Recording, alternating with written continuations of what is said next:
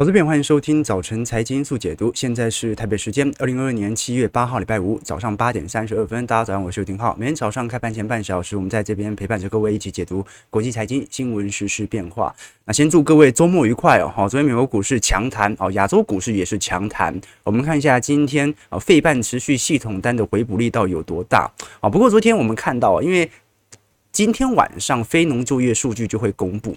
那么美国股市在昨天晚上开高走高，原油也回到了一百美元以上哦。哦，所以是不是代表着其实就业数据表现的还不错？哦，整体的经济形势并没有想象中还要来得糟。昨天我们看到台积电 ADR 是大涨了六点七 percent，费半是净扬了四点四八 percent，纳指上扬二点二八 percent，呃，道琼也上涨了三百五十点哦。哦，所以现在来看哦，呃，基本上是今年的第一波的最大的反。图呃反弹力道开始有所出现啊，只不过现在因为四条均线哦仍然是明显的下压情势。我们看一下 TSM，也就是台积电 ADR 的价格，就算昨天有所反弹哦，但是从整个空头趋势来看，仍然非常明确哦。虽然昨天哦整个费半成分股啊。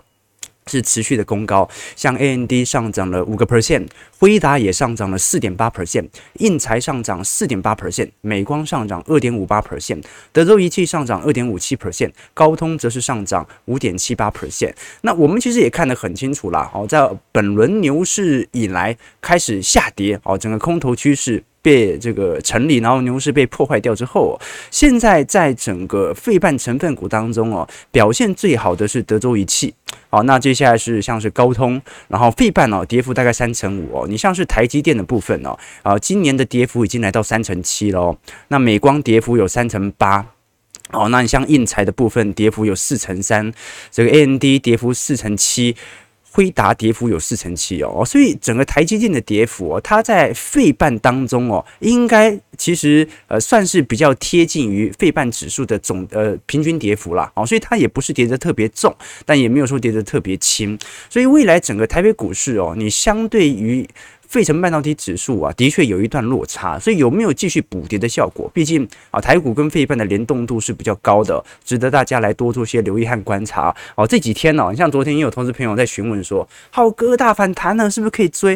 啊，那就是没有了解我们的周期投资嘛。啊，基本上我会觉得哦，我们在资本市场、财富市场当中哦，这个水能载舟，亦能覆舟。啊，但水是水，舟是舟啊，舟有舟的目标，水只是工具而已哦。我们是舟啊，我们有自己的啊财富的目标，钱呢只是我们的工具。啊，那观众朋友啊，我也有我的目目标是过上财富自由的生活，但是财富自由不代表要每天啊吃饱喝足，而是。不必为了钱做自己不想做的事情。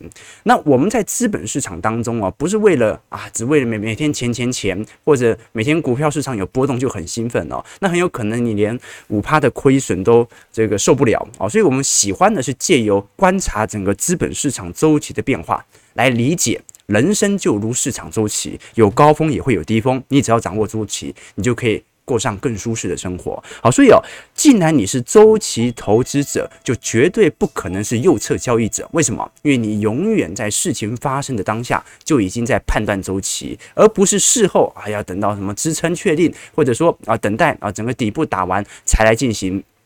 资本的投入，好，所以呃还是要区分清楚啊，自己是什么样的投资者。区分清楚之后，你才有利于呃扩大自己的投资思维哦。你像看我们节目，有很多投资朋友看我们节目，他目的不是想要了解周期投资啊，他把浩哥当散户，就是想看看散户是怎么想的。好，所以观众朋友要小心了。我们今天小编还特别做了一个问卷调查啊，大家在这个 YouTube 的直播室可以看到。我们来预估一下哦，这一波台北股市的反弹点位会回到多少？会回到万五？还是万六，还是万七，还是万八创新高，还是上两万点？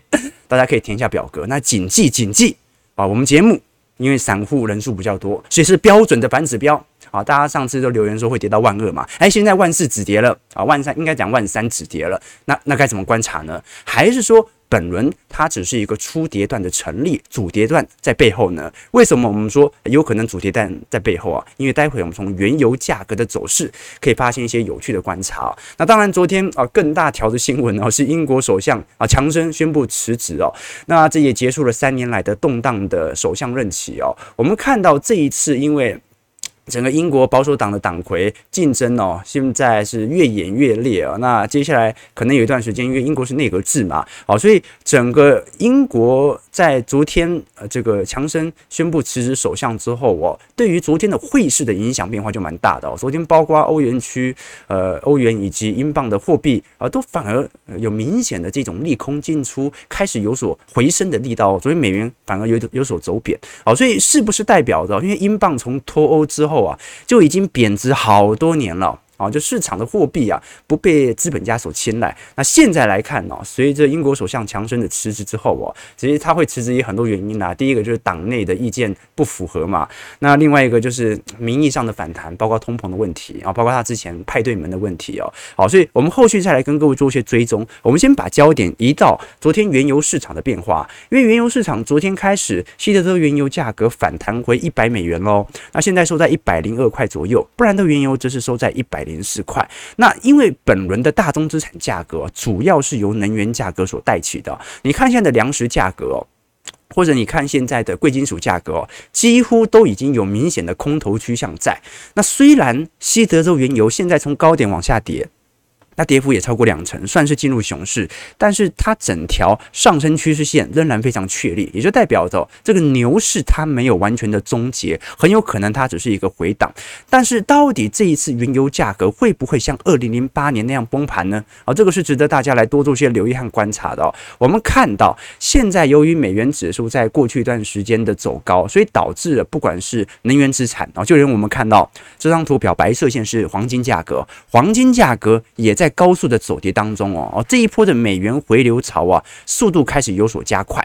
那我们如果把整个上半年原物料表现来进行观察，会发现哦，呃。先讲从二一年的中旬涨到现在是为什么？当时我们有跟各位做过梳理嘛。当时我们说，在景气末端的时候啊，很容易会引起一飘原物料最后一波的强度的上涨格局哦。呃，加上当时也是供应链的问题啊，所以导致了我们看到制造业相关的基本金属、铁矿砂等等哦，都开始。大幅度的上扬，所以当时是由于供应面的问题，这个美国的页岩油生产的复苏比较慢，然后乌俄冲突在今年二三月又加速的把啊这一波的大宗资产价格向上拉抬，但是现在我们看到啊，几乎全面性都在回跌当中。我们看到的 GSCI 哦，是高盛的大宗资产商品指数哦，已经开始拐头下弯，头部形成了。那更不用说我们看到的谷物价格、软性商品、畜牧业、工业金属以及贵金属啊，都。已已经陆续的进入空头格局，那唯一还在一个明显多头格局修正的，就是我们现在所看到的原油价格。所以，原油价格如果一旦反转，就代表着本轮。肯定不是停滞性通膨，本轮它就是一个自然的景气下行的滑落。那很多人很担心呐、啊，就跟我们刚才所提到的这张图表，红色线是布兰特原油价格从二一年一月份以来的走势，那么灰色线呢是布兰特原油价格从零七年到零八年以来的走势。那我们不用解释了啊，就是零七年到零八年呢，在次贷海啸发生之前呢，是标准的原物料循环，所以这么做来做比对，的确有一点偏差。但是我们还是可以从这个价。格的走势直接来做一些比拟哦，来回推，当时也是在零七年啊，呃末升段的时候啊，由于景气的大幅度的主动加库存，导致所有的大宗资产商品啊，受到下游的需求高度强烈，开始大幅的上涨哦。我们看到当时的布兰特原油价格也从五十块一路涨涨涨涨涨到一百五十块。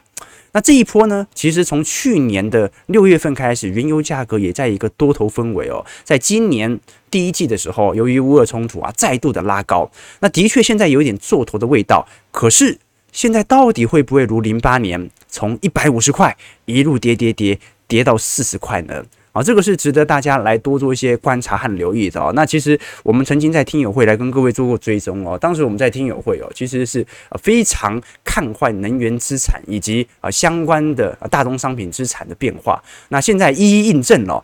我们只是要跟各位叙述哦，如果按照现在的行情持续做追踪的话，那原油肯定不是主跌段，现在啊，肯定只是一个初跌段。啊，这个初跌段不代表说它未来要进入系统性风险，而是按照过去能源的库存周期水位的变化，接下来啊，就算不增产，由于市场的需求的衰退，原油的库存水位它也一定会升高到过去。类似一五年、一八年的水准。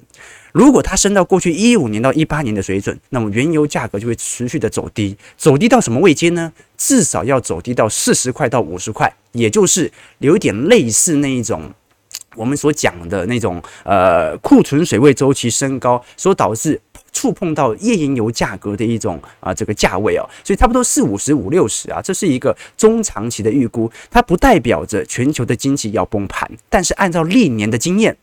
它跌到这样的一个价格，才会触碰到这些原油商的获利水位，要不然呢、你就连美国的页岩油哦，它的开采成本每桶也是四五十，你跌到六七十，它都有得赚，对不对？你跌到五六十，它还勉强有一点获利，你跌到四五十，它就完全受不了了。好，所以我们还是从库存周期水位来观察整个库存。原油库存周期的水位在低点似乎已经开始形成了。那如果接下来持续的上弯，大家就值得呃多做一些留意和观察了。那我们继续往下看哦，呃，现在是汽油价格还在高位震荡，虽然过去几天有所下滑，但是我们看到哦，汽油价格虽然从创纪录的最高水平开始有所下跌，但零售商似乎赚的也越来越多了。哦，这似乎有悖于常理，但是事实证明确实是如此哦。我们看到美国汽车协会，也就是 AAA 的数据哦。从六月十四号，当时美国的汽油价格就已经见顶了，虽然没有大幅度下跌了哈，不过它至少是一个比较弱势盘整的区间。那么美国呃零售的燃油的利润呢，平均每加仑是五十六分哦，反而是前两个月平均两倍多哦，所以当时原油价格大涨哦。结果现在原油价格开始回跌，它赚的比过去两个月还要来得多。好，所以我们看到哦，在本周的时候，拜登已经发了 Twitter，宣布会针对经营加油站的公司立即采取行动哦，尝试着要压低目前的汽油价格。为什么？因为到目前为止，我们所看到的原油价格虽然有所走跌，但是企业的利润正在增加啊，这中间一定有某些状况出了问题啊，所以后续我们才会再跟各位做一些观察。因为本周末拜登就会即将要访问啊这个中东，那么这一次针对中东的增产计划，可能我觉得反而有点爱莫能助哦。为什么？因为这个大家都意识到了嘛，经济走皮就即将要来临了，所以你说愿不愿意在这个时间点开始增产来打自己脸，这个是值得观察的。不过这一次出行，它的目的就是想要中东来增产嘛。好，我们把焦点移回到欧元区，移回到英国。昨天我们跟各位提到说，这一次。英国首相强生辞职之后哦，好，对于英镑反而是有明显的提升效果哦，也就代表着过去两三年，其实在英国脱欧之后哦，英国一直处于比较货币弱势的状态。那也由于它的货币弱势，导致了在本轮的美元升值格局当中哦，英国的通膨反而来得最高啊，因为你货币贬值，那就代表着内部正在通货膨胀嘛。那这一次哦，我们看到英国民意对于强生的态度哦，从二零一九年本来是充满希望的，到现在。在啊，充满着失望啊，甚至愤怒啊。那由于现在英国铁路仍然在罢工当中，然后英国的脱欧呃，也对于人劳动力和投资有非常明显的减缓的一个效果。所以，我们现在先从汇率面来跟各位做一些关注和留意。如果是从今年年初以来，全球货币相对于美元的涨跌幅哦，各位可以看得很清楚啊。这个汇差变动比较小的，肯定是港元。因为港元跟美元挂钩啊，就是说港元它是牺牲了内部的呃汇率政策来跟美元进行高强度的挂钩。那接下来就是加元了，啊，加元贬值了三个 percent，啊，新加坡币哦。跌幅四个 percent 啊，黄金更不用讲了，黄金相对于美元还跌了四点六五 percent 啊，就代表着美元在升值格局，黄金价格反而因此走跌。那离岸人民币部分呢，下跌了五点四 percent，人民币部分下跌五点五 percent，澳元的部分下跌六点二 percent 哦。那如果我们看到欧元哦，欧元贬幅就十个 percent 了，好，所以 各位可以理解哦，本轮我们讲说。全球的高通膨，美国其实不该只有八点六个 percent 这么低，为什么？因为你相对于人家的货币，欧元就已经上升了十个 percent 了，所以等于是你用内部的升值，让你内部的购买力提升，所以你买欧洲的产品便宜了十个 percent 哦，所以照理来讲，你的通膨就不应该这么高，但还是这么高，所以各位就可以理解啊，其实美国的通膨啊，比想象中还要来得严重，英镑的部分哦，贬值了十一个 percent，好，那么包括。我们看到，呃，美元跟白银的比例哦，跌幅也都是十七个 percent，日元哦，啊，贬幅已经来到十七个 percent，好，所以各位可以看得比较清楚了啊，今年是标准的美元的回升格局。那因为现在触碰到的是整个两千年以来的打底循环啦，啊，就说明的到底这一波的呃美元的升值格局哦，如果仅限持续的突破，那可能就有好长一段时间它保持在比较高强度的啊升息格局。那当然呢，产的就是这些欧元区国家了，其实亚洲货币也很惨了哈。那我们看到整个英国这张图表啊，是英国的消费信心的变化。那现在因为经历了过去以来的脱欧，然后新冠肺炎啊，英国现在面临更强烈棘手的问题，包括通膨的高升、生产力持续的低迷哦。我们看到现在，如果是以英国的消费者信心指数来看哦，已经掉到了一九七零年代的最低哦。就现在英国的内部的通膨，至少从消费信心严重程度哦，比一九七零年代这个原油危机还要来得低哦。那如果我们看到第二季，英国的经济啊，应该会跟美国一样，也是进入经济衰退。而且英国在本轮的升息循环当中啊，它提前于所有的发达国家。原因是因为强生在今年五月份，当时有地方选举，所以他更有压力，必须要提前进行通膨力道的压制。那我们也看到很清楚的变化了。好，从现在不管是从生产力的变化，还是从投资的角度，都会观察到英国在过去从一七年以后啊，都有明显落后于其他发达市场的一个变化哦，你包括英国在过去几年的投资额哦。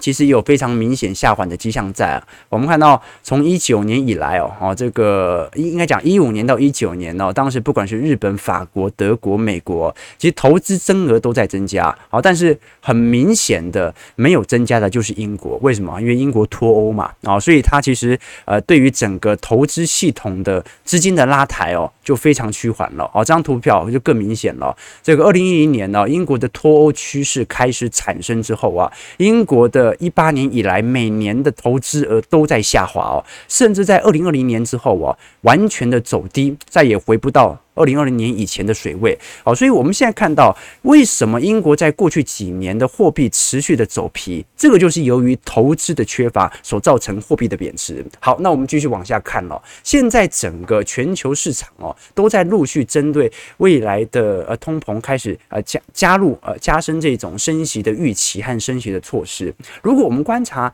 全球的央行的利率水平，来做一张图表，这张图表哦。这个横轴是呃政策利率，纵轴呢是通膨利率的变化。那我们看到哦，你越往四十五度角往上走，就代表着你的国家的通膨比较严重，所以你势必要采取更加紧缩的利率政策。那你看到最最像四十五度线的是什么国家？大家看得很清楚，就是英国。啊，那反而哦，美国的通膨力度哦，其实也蛮高的啊，但是呢，它所采取的政策利率呢，而是呃有明显对于通膨的抑制效果，它不像是英国的曲线来的这么陡。那另外一个比较陡的，你像是加拿大啊或者澳洲啊，哦都是一样哦。好，那有一些国家是反而是完全不愿意进行这个利率政策的调升，而且让国内的通膨持续高升的，最最明显就是日本嘛。那另外一个是欧元区，可是欧元区哦现在是反而非常有趣的状态，那就是欧元区目前的通膨力度哦，因为已经来到八点六 percent 啊，在下个月。应该就会超过美国，所以如果欧元区的通膨力度持续的高升，它就被迫的必须要在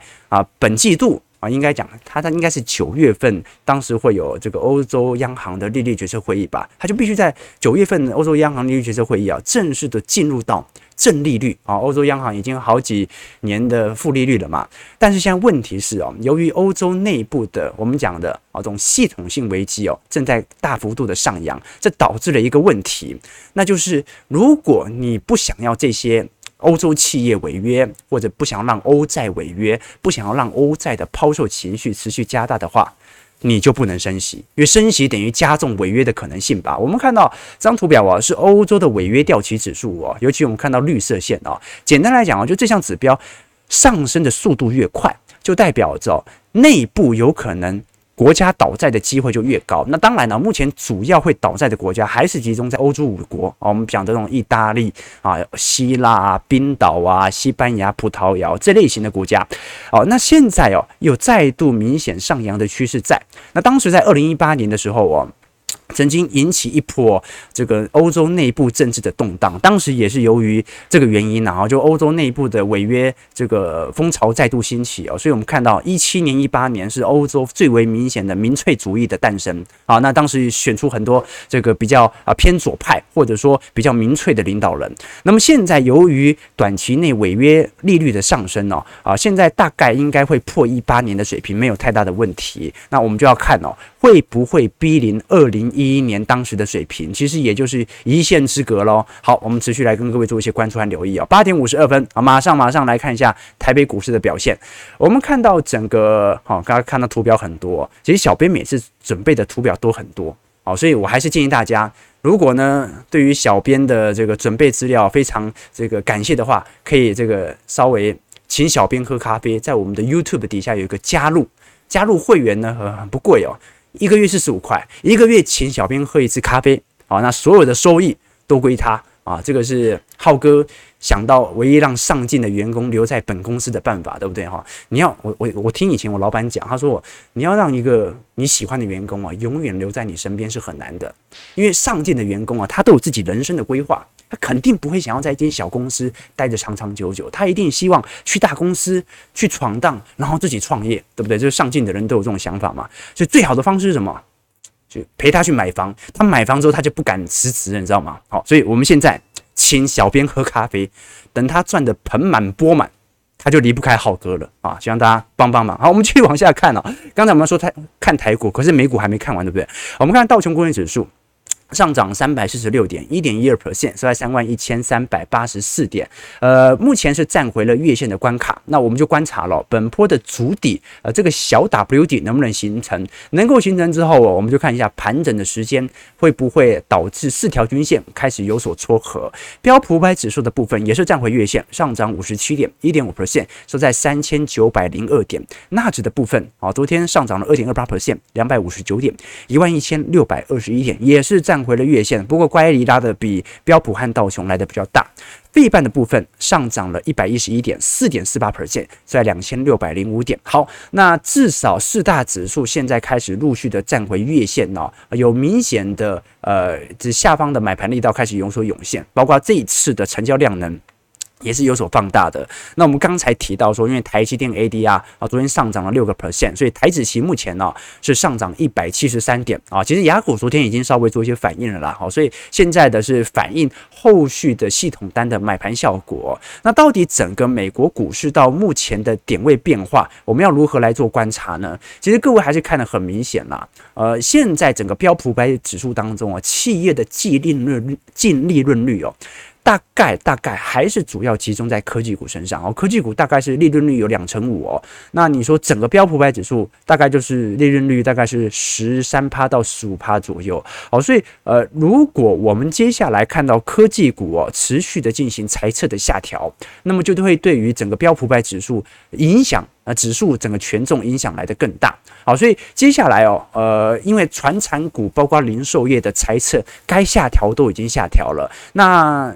电子消费性产品，三星啊啊，或者说 Intel 针对 PC 部门、手机部门也开始发布了一些谈话。那接下来就是看最上游的这些半导体厂了，因为原物料价格都已经下跌了，你就是看台积电什么时候发布对于未来财测有所下调的这个言论哦。一旦发布，那就是本轮的景气的这种利空稍微就有一点进出的迹象。那只要联准会哦适度的在明年进行新一轮的宽松措施，那么就很有利于啊本轮的下行周期能够走完。啊，当然了，如果你认为是系统性风险哦，那就要稍微提防一下。只不过到目前为止，我们看到系统性风险唯一有的，哦，那大概也就是欧元区吧。你看到美国连金融压力测试都已经全过了，就算是 CDX 在上升哦，可能只是一种短期上的避险而已哦。包括我们从苹果，也就是整个美国股市当中哦最大的权值股来做观察，苹果的每股盈余哦，在今年是六点一四块。那大多数的半导体商啊，很多被投行的预估在明年都已经是负值了，或者说成长率是负值。但是苹果的每股盈余在明年是六点三六块啊，所以还在增长，只是增长的力度没这么高而已哦。我们如果观察苹果的毛利率哦，呃，长期来看，它大概是在四十二到四十三趴左右哦。那我们看到，在今年一二季的时候，它的毛利率大概是四十三点七到四十三点八。那的确预估在下行周期当中，今年所推出的 iPhone 十四。可能毛利率不会来得这么高啊，甚至有可能会有动涨价格的迹象所在啊，所以毛利率会下滑到四十二点八或者四十二点四。那预估在今年的下半年到明年第一季，它会走完苹果最为剧烈啊、最为阵痛的销售期啊。那当然了，你如果硬是从本益比来分析，的确苹果机器还高，但如果它的本益比真的快速的下滑的话，那么对于指数简直就是灾难喽啊！所以值得大家多做一些留意。好，我们看一下台北股市的表现，台股。昨天上演绝地大反攻啊，收复了万世的城池。我们包括看到很多人说，昨天是不是国安基金因为宣布要开会，所以开始买盘回归？没有啦，昨天外资买的啦。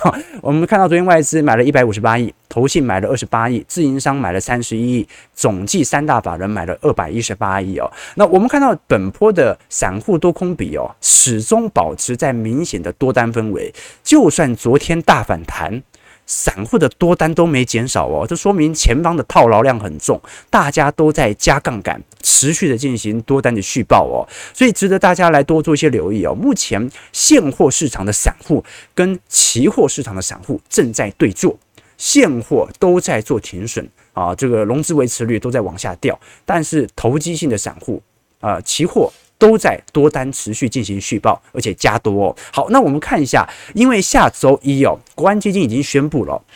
呃，会正式的召开这一次的国安基金的临时会哦。那针对未来呃金管会救市的计划也开始准备要进行公布哦。那现在盘点金管会的救市措施哦，以及金管会愿意在未来如果台北股市持续的走低，所呃愿意采取的行动有几个？那第一种啊是提振信心啊，包括从产业的前景说明会啊，办业绩发表会。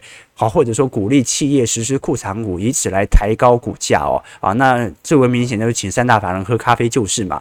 那打击空头的部分哦，大家值得观察，因为打击空头是过去我们在二零二零年三月份看到最为明显台北股市止跌的原因，那就是第一个啊，限制平盘以下放空嘛，或者说限制借券的卖出，那么你最终就只能在期货市场有所波动了。现货市场，除非你卖股票，要不然。根本就不会跌哦，所以呃，打击现空哦，打击空头这种限空令的这种讯息的释出哦，对于股票市场。会最有明显的拉抬效果。那当然哦，台北股市其实七年以来跌幅大概也就两成五而已哦。那这几天的跌幅加大，呃，我们讲到其实并不是外资的卖压有所增大，外资其实每天卖的都差不多哦。其实主要原因是因为散户的多杀多，恐慌性的杀盘原因哦。所以现在四大基金包括公股行库哦，已经护盘了大概有一个月左右了，基本上都是以低阶为主要方向。但是值得大家观察的事情是，下周一啊，国安基金所释放的这个讯息，当然你有可能说现在的反弹就是在反映下周一，但我反倒会认为啦，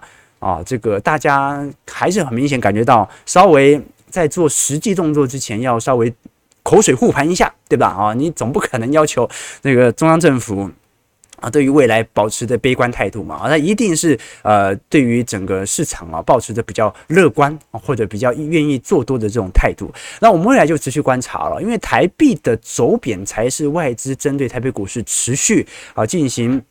放空啊，或者持续进行现货型卖压的主要原因，台币昨天是有所走升的，回到二十九点七块钱了。但是如果我们从摩根斯坦利昨天所出炉的报告当中哦，不管是从呃韩国啊，还泰国，还是马来西亚，到现在来看哦，因为亚洲的通膨力度哦，似乎因为粮食价格的走低啊，开始有所下滑，所以。昨天摩根士丹利的预估认为，亚洲的通膨率哦，大概在第三季会见顶啊，会落后美国大概呃半个季度左右。那么摩根士丹利这一次也特别提到了，因为我们看到现在整个呃亚洲市场当中哦，受到粮食价格的推升力道来的比较强烈。我们观察一下。食物、能源、商品哦，在各经济体 CPI 的权重其实不太一样哦。我们看到台湾内部的通膨之所以呃比较来的高而其他相对来的比较低哦，是因为台湾内部的通膨哦，食物占比的权重是来的比较大的啊。你包括日本呐、啊、台湾呐和中国大陆啊，权重大概有十八趴、二十六趴、二十四趴都有。但你像是美国和英国，食物的权重就来的没有这么高。那为什么欧美的食物的权重比较没那么高？一个很直观的原因呐、啊，就比较有钱呐，比较有钱，当然花在食物上的比例就来的比较低。反而是花在服务性消费类别的占比就来得比较高，哦，所以哦，这就说明了一种这个明显的现象哦，就是亚洲人赚到的钱呐，啊，很多钱大部分都是要拿来买食物的，活下去的啊，但是欧美人赚到的钱啊，有很多钱呢，大部分都是拿去消费啊，拿去做服务性的性质的。好了，那不管如何，我们看到整个啊台北股市现在所面临的情况，就是外资的系统单的卖压依旧啊，但是短期内因为美国股市系统单的一个回补啊。开始有所反弹，但最终还是取决于美国股市本轮的主体格局。我们看到外资在过去几天的系统单的卖压。其实可以看得很清楚了，外资昨天进行呃这个权值股的回补之后啊，的确对于台积电、联电都有非常明显的强涨作用。台积电昨天大涨了二十二块嘛，五点零五 percent，收在四百五十七块。可是如果我们是从晶片的库存周期来做观察，昨天大摩也一样出炉了这些数据哦。我们观察一下这样指标，这样指标是韩国的晶片存货。虽然三星在先进制程始终落后于台湾，但是三星在成熟制程和先进制程啊，它除了台湾，它也是第二名嘛。我们看到现在三星的呃，包括整个韩国业的晶片库存量哦，已经来到一八年的高点了哦，所以各位可以理解哦，啊，如果。韩国的库存量是这样子，那台湾怎么可能比它少多少？好，所以各位可以理解得很清楚哦。接下来台湾的半导体发布相对更加悲观的猜测是迟早的事情。那么呢，往往是发布完我们才能够看到一个明显的落底的迹象在。啊，所以台北股市本波有这么容易就跌完开始筑底上攻吗？我反倒没这么相信呢。你包括从全球的 PC。最近数据都开始出炉了，这个出货量年减率都是五点五趴，持续的高速下滑当中哦，所以在这种状态底下，值得大家多做一些留意哦。你不管是苹果哦，还是从 HP、戴尔、宏基、华硕的出货量哦，都在大幅度的下滑当中哦。那么去年的拉货潮这么强烈，今年有可能把这些货给卖完吗？哦，那我们也很清楚，在制造业周期哦，产品都是有年限的，今年生产的货，明年卖不掉，后年。大家就换新的型号了，你之前生产的货，那就真的变成你的成本了。好，我们看到台北股市上涨一百三十二点哦，这个整体量呢也不大，然后大概是两千出亿。不过我们看到在加权指数点位啊，收在一万四千四百七十七点哦。大家的看法为何呢？啊，大家会不会觉得说本轮真的是一个反弹呢？OK OK，哎，结果结果我不知道现在要怎么看我的这个。怎么怎么看我刚才做的调查？大大家帮我分享一下好不好？好，现在到底是投会涨到万五的人多，还是投会涨到万六的人多？我们跟各位做一些借鉴和参考，好不好？OK，现在雪豹说，快五成的人都是新手入股市哦，啊，是这样子吗？是这样子吗？我我我还觉得是快五成的人都已经离开了股市啊，因为成交量从去年缩到现在，对不对？OK。这个好，感谢怡芬加入请小编喝咖啡专案哦，啊，大家多请小编喝咖啡啊，他晚上就睡不着觉了。OK，这个。Winston 上说，国安基金效率不如外资快啊，这倒是没错啊，所以全球股市好，那台台股就会好嘛啊，你管它国安基金怎么样？Michael Wang 说，怎么有人说国安基金昨天进场不是要先开会吗？怎么可能进场？什么点位啊，对不对？啊啊，国安基金没有进场了，下礼拜一临时会才会召开啊。那么在国安基金正式的操作之前，都一定会进行临时会的召开，宣布进场。然后隔个两个礼拜可能才进场啊，通常都是这样子哦。哦，所以昨天的买盘效应不是，我反而觉得公股行库买的都没这么多，昨天是外资进行系统单的回补了。OK，这个中上说，那频道收益缴的税谁缴啊？当然是小编缴啊。OK，好，我跟各位保证啊，这个本频道的任何的广告收益，还是大家打赏给小编的收益，或者是加入会员的收益啊，都是给小编的，好不好？除非钱太多啊，除非钱太多。OK，这个大家都说我有家庭之后就不敢跟老板大小声了，没错嘛啊，所以呢，我也是鼓励小编啊，赶快结婚，赶快生小孩，赶快买房子啊，他就离不开我了，太开心了。好了，感谢各位今天参与，我们就下礼拜一早上八点半早晨财经速解读再相见。呃，祝各位投资朋友开盘顺利，操盘愉快。